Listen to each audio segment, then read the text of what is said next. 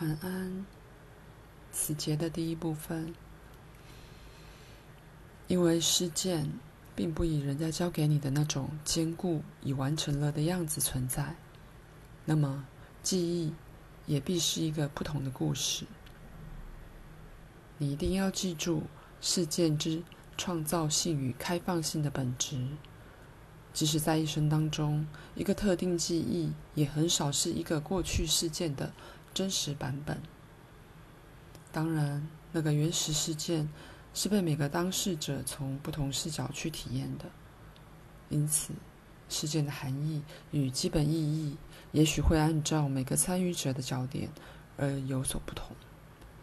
以你们的说法，那个第一次发生的既定事件开始对那些参与者作用。每个人把自己的背景、气质以及真正是一千种不同的色彩带到这个世界上来，因此这个事件虽然为别人所共用，但对每个人仍然主要是原创性的。从事件发生的那一刹那起，它就开始改变，被所有和此事件有关的其他成分渗入。而它又进一步被接下去的每一事件造成细微改变，于是，在形成对一件事的记忆上，现在就与过去所占的比重一样多。当然，联想触发了记忆，而组织起记忆事件。联想也有助于渲染与形成这些事件。你们习惯于一个时间结构。因此，记得发生在特定时候的某件事。通常，你可以把事件以那种方式安置。可以说，有一些神经性口袋。就身体上而言，身体在感知活动的时候，可以把世界放进去。那些神经脉冲是配合你所知的生物世界的。以那种说法，对比之下。前生或来世的记忆常常像鬼影一样的留着。整体说来，这些是必要的，以使身体的即刻反应能被集中在你所认知的时段内。其他事的记忆可以说都是在那些脉冲之下被带着走，以某种说法，从来不曾停歇，因而可以被检查，形成了你目前此生记忆跨于其上的暗流。当此种他生记忆真的浮到表面之时，当然，它就被那个表面所渲染，而其节奏与你现在的节奏并不一致。它们并没有像你正常记忆那样精准地与你的神经系统连接。你的现在获得它的深度感，就因为那个如你所了解的过去。然而，以某种说法，将来。代表了属于事件的另外一种深度，一个根向所有发展方向发展，事件也是一样。但事件的根经过了你的过去、现在与未来，常常借由故意试着减缓你的思想过程，或者游戏性的试图把它们加速，你可以变得觉察来自他生、过去或未来的记忆。到某个程度，你容许其他神经脉冲自行显现，可能常常有一种模糊不清的感觉，因为你们没有一个现成的时间或地点设计来结构这种记忆。这种练习也使你卷入此生事件的事实里，因为你自动就会由自己的焦点去追随可能性，在你们的实相范围里。如果没有对牢固的完成的事件之假装，就极难运作。现在你与此生形成你的前生，就与现在你形成你的未来生一样的确定。你的每一个过去与未来的自己，现在也同时以他们的方式住着。对他们而言，前一段最后一句也适用。理论上说，是可能透过一个对你此生事件的深深入探查，而对那一点了解很多。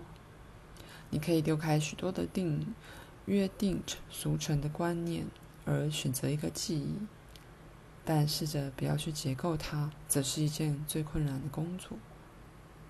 因为至今这种结构过程已经几乎是自动的了，不受干扰，没有被结构的那个记忆将会闪烁、摇晃，采取其他形式，而在你的心眼前改变自己。因此，它的形状会像是一个心理的万花筒，透过其焦点，你人生的其他事件也会闪烁与改变。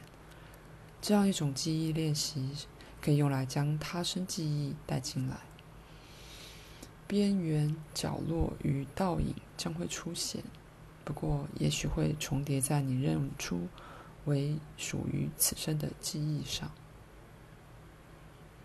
你的记忆有组织经验的作用，而再说一次，那是追随着被认知的神经顺序，来自过去与未来的他生记忆，常常以一个快的你无法跟随的动作，由那些神经顺序跳开。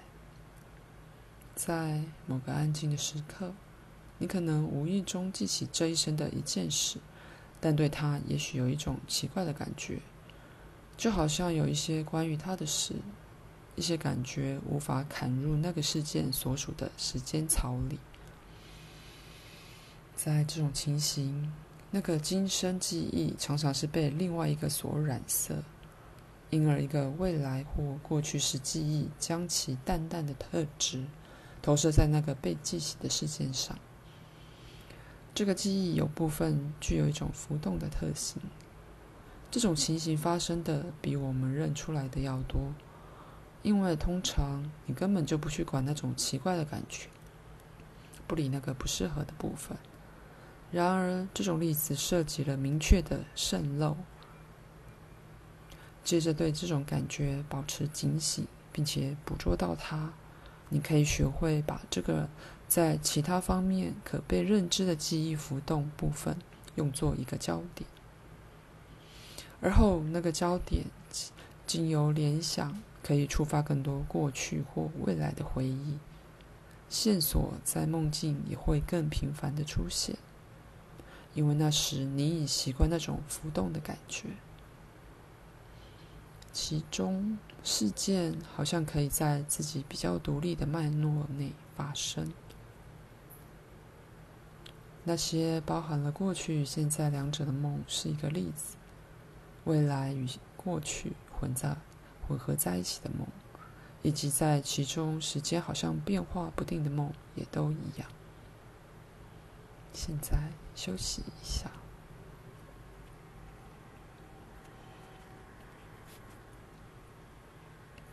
好，以某种说法，你的前生、今生与来生，全都压缩在你经验的任何特定时刻里。因此，任何这种片刻都是一个进入所有你的存在之门户。那些你认知为目前正在发生的事件，只不过是明确与客观的，但在任何特定片刻里的经验，其最细微成分也是其他事件与时间的象征。那么，每个片刻就像一个镶嵌拼图。只不过在此生历史里，你只追随一个颜色或花样，而忽略了其他的。如果曾说过的，你真的可以借由故意改变一个记忆事件，而把现在改变到某个程度。那种合成可以被许多人用在许多例子里。这种练习并非什么理论性的、奥秘的、不实际的方法。却是非常精确、灵活与充满活力的，借由安抚一个过去自己的恐惧，以帮助现在的自己。那个过去自己也并不是假设性的，却仍然存在着，能够被够到，并且能改变它的反应。你不需要一个时光机器来改变过去或现在或未来。这样的技巧是极有价值的，记忆。不只是没有死，它们本身还是永远在变的。有许多已几乎完全改变了他们自己于不知不觉之间。在鲁伯的小说习作里，他把年轻时所认识的一位神父身上发生的一件事写了两三个版本。在他写他的时候，每个版本都代表他对那事件的忠实记忆。虽然所根据的基本事实多少是相同的，但每个版本的整个意义与诠释相差如此之巨，以至于那些差别远远超过了其相似性。因为那个插曲被用在两三个不同的场合，所以鲁伯可以看出他的记忆发生了怎样的改变。然而，在大多数的例子里，人们并不觉察记忆以这种方式改变，或者那些他们以为以为自己记起来的事件是如此的不同。重点是，过去的事件会生长，他们还没有完成。在心里记着这一点，你就可以看出，由你现在的架构之内来看，那些生来生就非常难以解释了。以你们的说法，一个已完全的一生，并不比任何事件更完全或完成了。只不过在你的焦点里有个与你的架构分离之切断点，但基本上。它就正如绘画上所用的透视点一样的人工化，